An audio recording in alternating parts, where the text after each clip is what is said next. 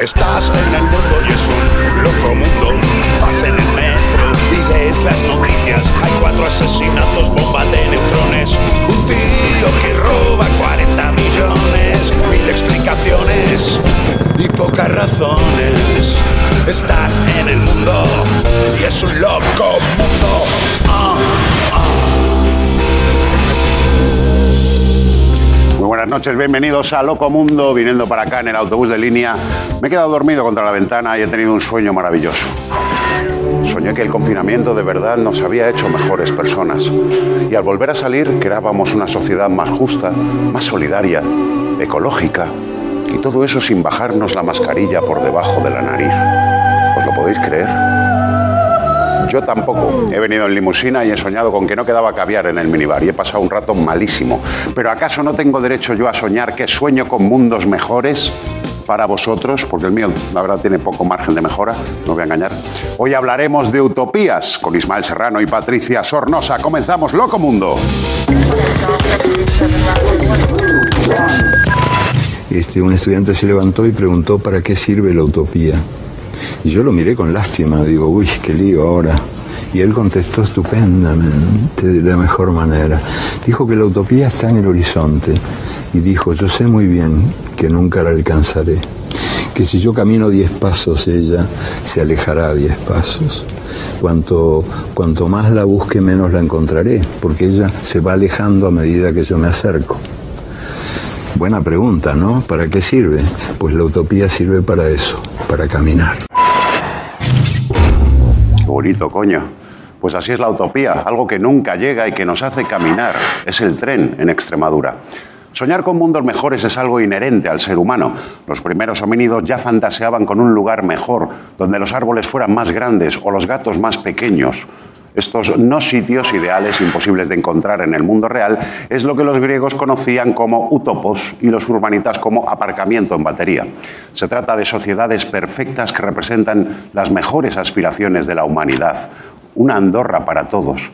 El primero en flipárselo muy fuerte fue el filósofo ateniense Platón, que en su obra La República imaginó un Estado perfecto que tenía como objetivo el logro de la justicia y el bien social, y lo tituló La República, no la monarquía. Eh, de haber sido rapero en lugar de filósofo, pues hubiera acabado eh, como Sócrates. Si no lo has pillado, mírate en la Wikipedia cómo acabó Sócrates. También ha habido casos de utopías religiosas, como la planteada por San Agustín de Hipona, que se sacó de la manga la ciudad de Dios, una sociedad basada en los preceptos de la Iglesia, porque según él la Iglesia era el mejor ejemplo de sociedad perfecta. Y algo de razón tenía, o sea, no hay nada más que ver la ciudad del Vaticano. Qué paraíso fiscal. O sea, a la que abran un bar se les llena de youtubers, eso. Pero el que acuñó el término utopía fue el obispo inglés Tomás Moro. Este pensador y teólogo escribió la obra llamada Utopía. Allí describía una isla imaginaria con un sistema político, social y legal perfecto. En Sudamérica. Te tienes que reír. Se trataba de una sociedad con voto popular y en la que no existía el dinero ni la propiedad privada. Si llega a añadir que en el súper no quedan yogures, en vez de utopía le sale Venezuela. Todo este pasillo está lleno de panetones y quiero que sepan que es 20 de enero. Es 20 de enero, 18. Lo único que hay son panetones. Hasta el final. Fíjense, del otro lado no hay nada. No recuerda el confinamiento, porque yo más de una vez me limpié el ojete con un panetone. Es mejor que el roscón, que te lo deja todo escarchado. Bien, flipárselo es normal. Todo el mundo sueña con vivir en un lugar mejor, sobre todo si compartes habitación con tu hermano. Pero en el siglo XX pasó algo muy loco con las utopías. La gente empezó a ponerlas en práctica para intentar acabar con las injusticias del sistema capitalista. La intención era buena, pero el problema de las utopías es como que son como el Kama Sutra. Sabes que si lo intentas poner en práctica, eso al final no, no acaba bien.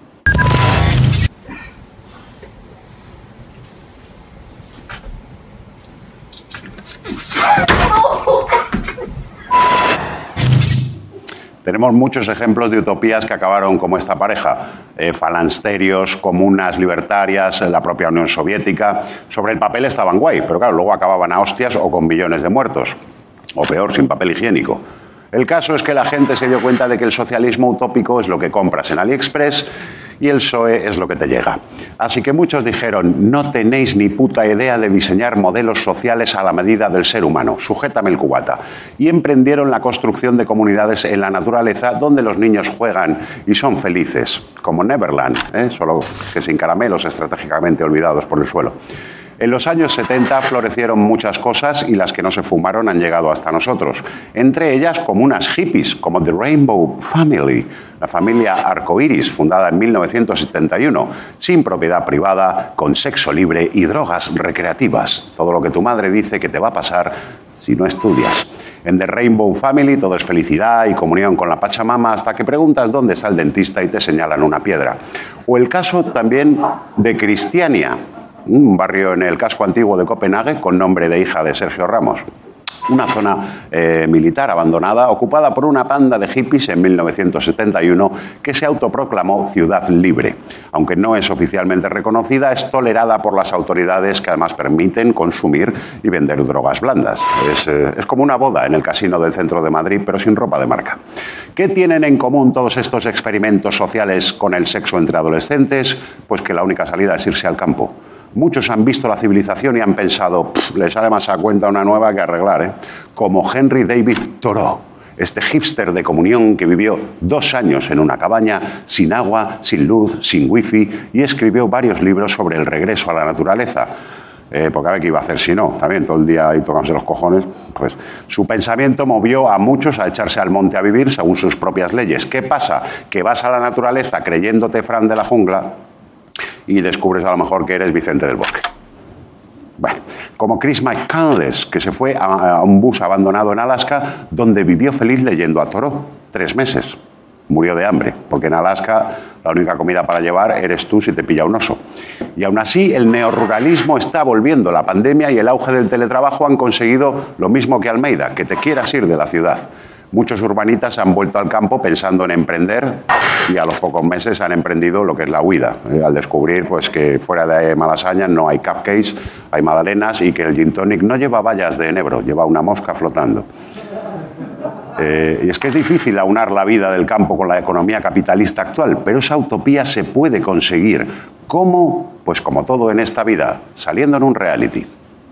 En, 2014, el creador de Gran Hermano se volvió a hacer de oro, echando a la gente de sus casas y obligándoles a buscarse la vida como un fondo buitre, pero con edredonin. Utopía era un reality que lo petó en audiencia, en el que 15 personas convivían y creaban su propia sociedad en una zona incomunicada y casi sin medios. Estaban eh, entre llamarlo utopía o nieve en la cañada real. Obviamente el experimento acabó pues como todas las utopías. I don't need none of that. Throw it away. Throw all this all the go away. I don't give a none of that. Red, red, red, red.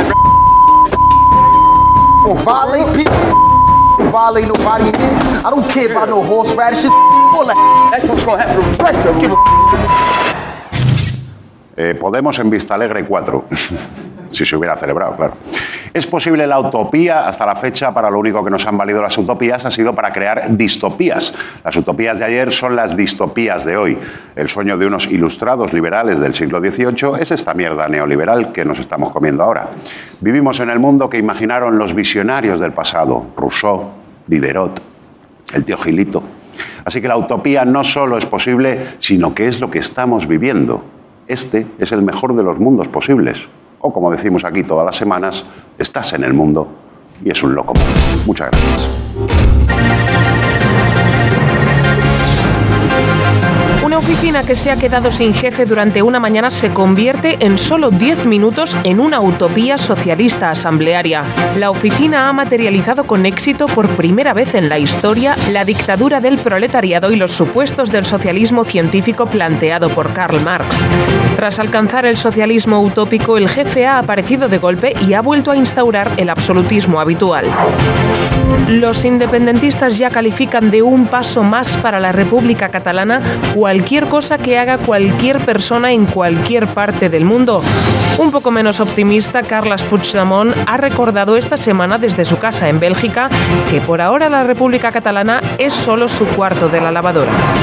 Un estudio confirma que el 100% de las distopías de unos son utopías para otros y viceversa. Una utopía comunista es una distopía para los neoliberales y una utopía capitalista, es decir, nuestro mundo actual, es una distopía para los comunistas.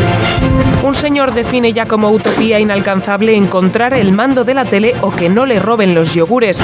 Cuando era joven tenía utopías más ambiciosas, pero ahora ya pide poca cosa. Cuando era joven perseguía la libertad y la justicia, pero sí que es cierto que cuando maduras te conformas con cualquier cosa más o menos eh, realista. Yo ya no pido libertad o igualdad, solo pido encontrar el mando de la tele a la primera y que por favor no me quiten los yogures. La gran utopía del siglo XX fue la revolución, la vuelta de la tortilla para acabar las injusticias. ¿Han acabado los sueños progres de cambiar el mundo en cambiarse a un chalé en Galapagar? Hoy, en la Twerk, el loco mundo, Ismael Serrano. Caballero, bienvenido. Bueno, vamos a hablar de un tema bonito, ¿eh? Sí. Bonito en la teoría. Sí, bueno, eh, como bien ha dicho la encuesta del Mundo Today, esta de que el 100% de las utopías acaban en distopías, no sé si el 100%, pero, pero convengamos que sí, que tienen un, un lado perverso. Sí.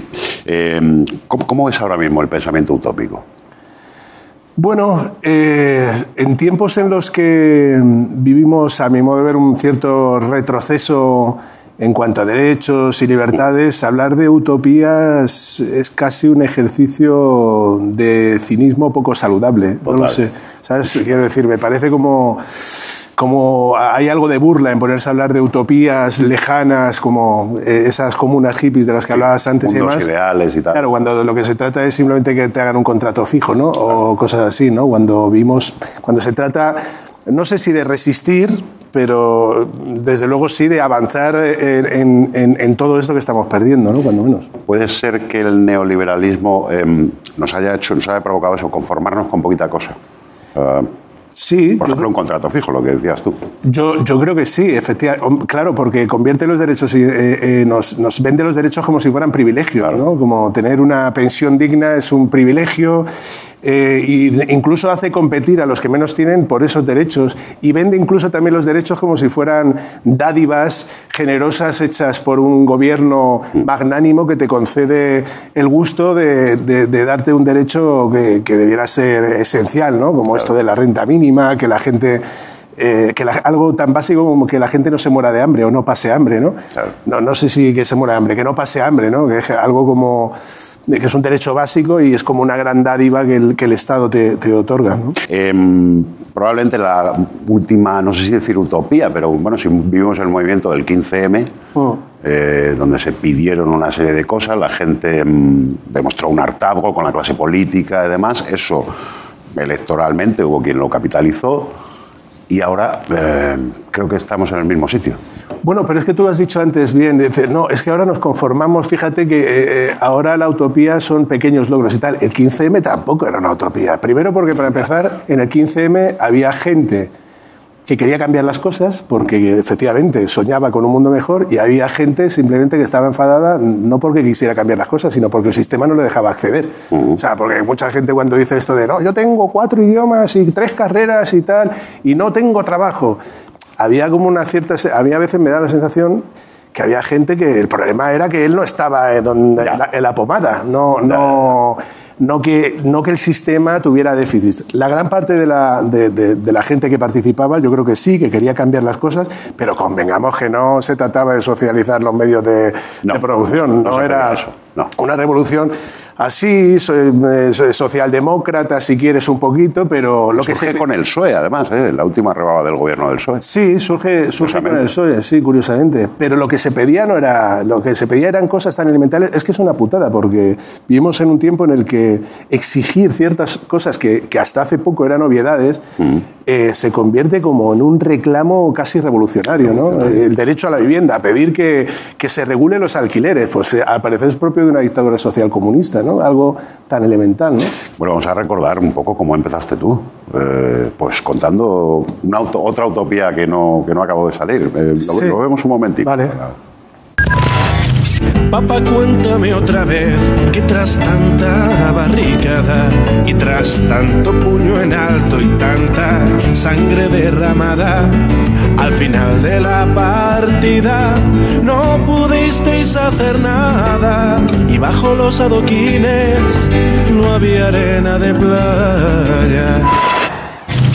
Eh, es como millennials descubriendo al PSOE.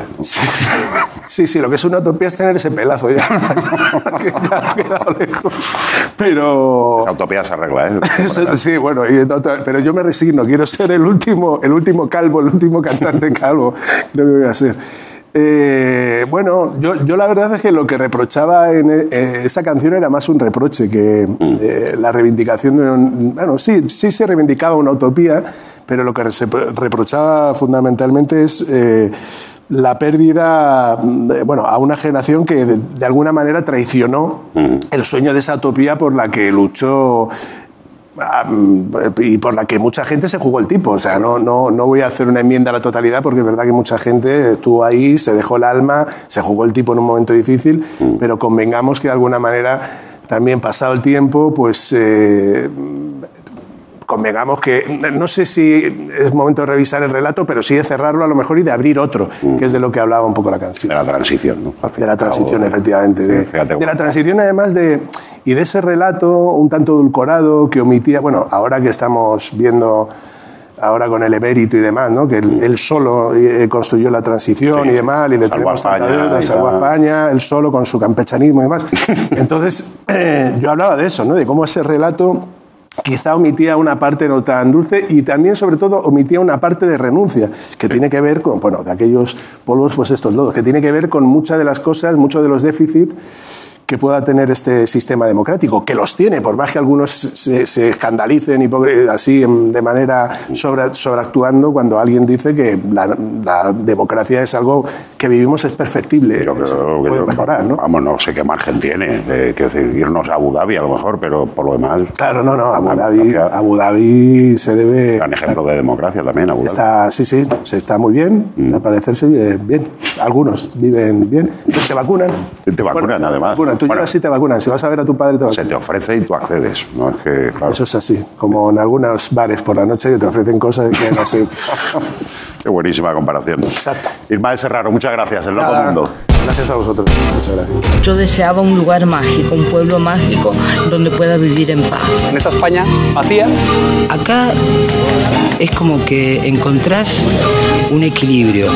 Ahora tiene unos 70 habitantes en invierno. Entonces es una conjunción hermosa donde eh, puede fluir lo que nos gusta, que es la belleza y, y lo natural. O las escuelas con 5 o 6 niños. Mucha cultura, mucha música. Menos impuestos, más acceso a la vivienda. Vida, amor y paz. Al final está la España rural en la que yo he crecido. Yo soy de pueblo.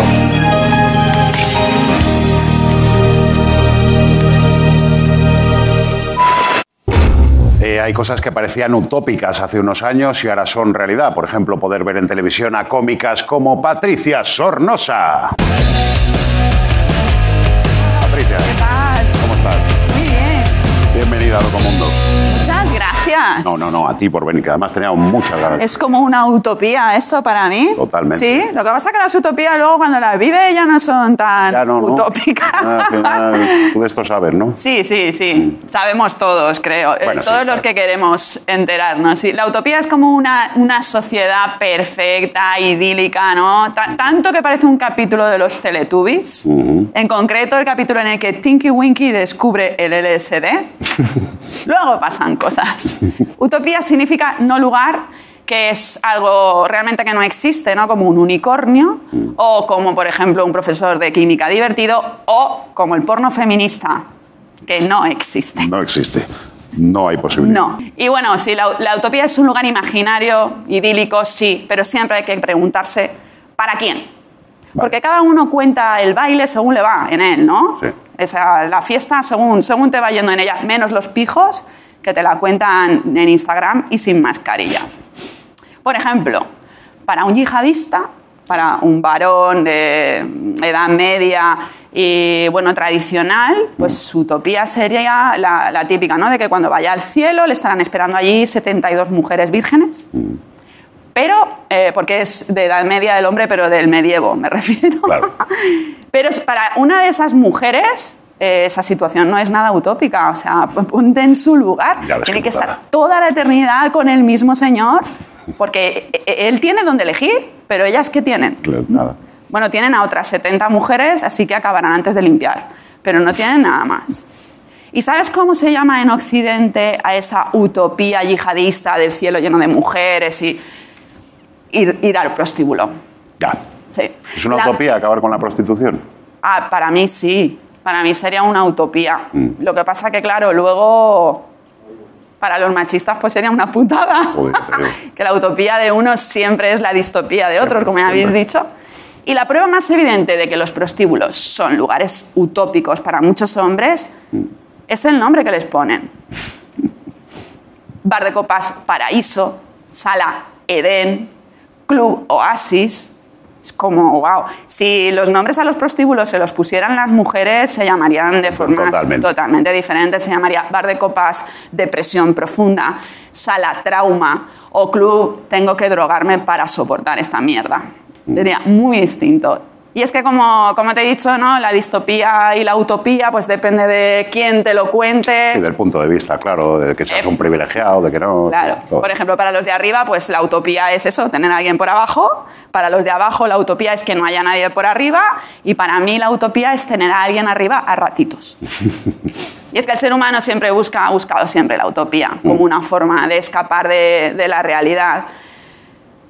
De intentar sentirse bien, que es lo que en el fondo vamos buscando todos, eso, ¿no? La, la felicidad. Hombre, es una aspiración, claro, la aspiración máxima del ser humano. Claro, Y lo que pasa que en esa búsqueda pues a veces nos confundimos, ¿no? Queremos sentirnos bien de cualquier manera y acabamos metidos en las drogas o en una secta o en Herbalife. Hay que Cuidado, tener eh. cuidado. Cuidado con Herbalife, que, en fin. Y es que los seres humanos no sabemos cómo deshacernos del sufrimiento. Para, para nosotros el sufrimiento es como una telenovela turca. No sabemos por qué, pero nos Es engancha. verdad que engancha, ¿eh? Sí, joder, y estamos ahí siempre como jodidos, siempre es...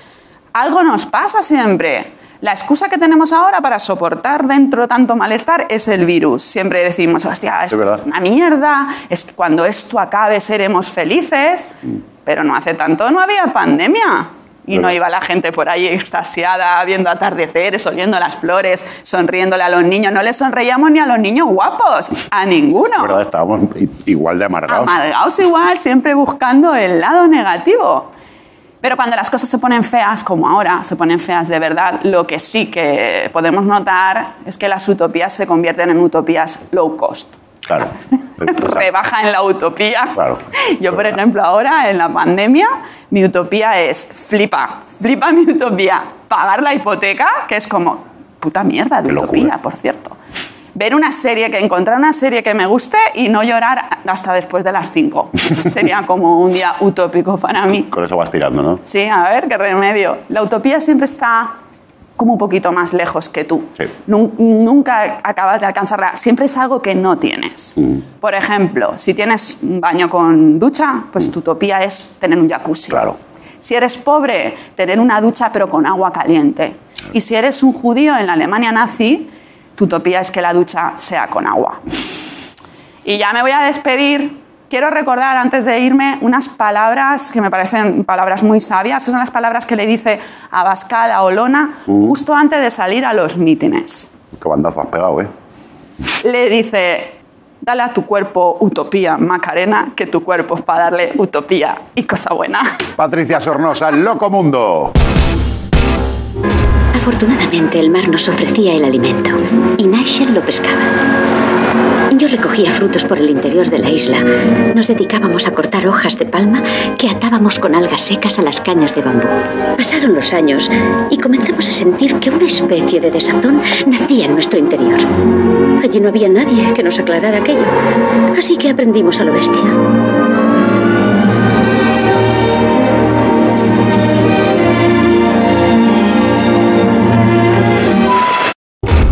¿Es posible aún la utopía? ¿Existe ese lugar mítico donde se cumpla el sueño de la humanidad de una vida mejor? Vamos a hacer un experimento. Hemos conectado nuestro control de realización con el Mare Nostrum, el superordenador del Centro Nacional de Supercomputación de Barcelona, que es capaz de hacer mil billones de operaciones por segundo, eh, casi como el asesor fiscal del rey emérito. Hemos introducido todos los datos de la Wikipedia y le hemos preguntado cuál sería el lugar más cercano a una utopía que existe en la realidad, un lugar en el que no pagas impuestos, donde no te preguntan de dónde vienes, eh, te lo perdonan todo y te dan dinero por la cara. Vamos a ver qué sale, qué emoción. Abu Dhabi, ¿eh? Nunca lo hubiésemos imaginado. En fin, nos vemos la semana que viene aquí en Loco Mundo.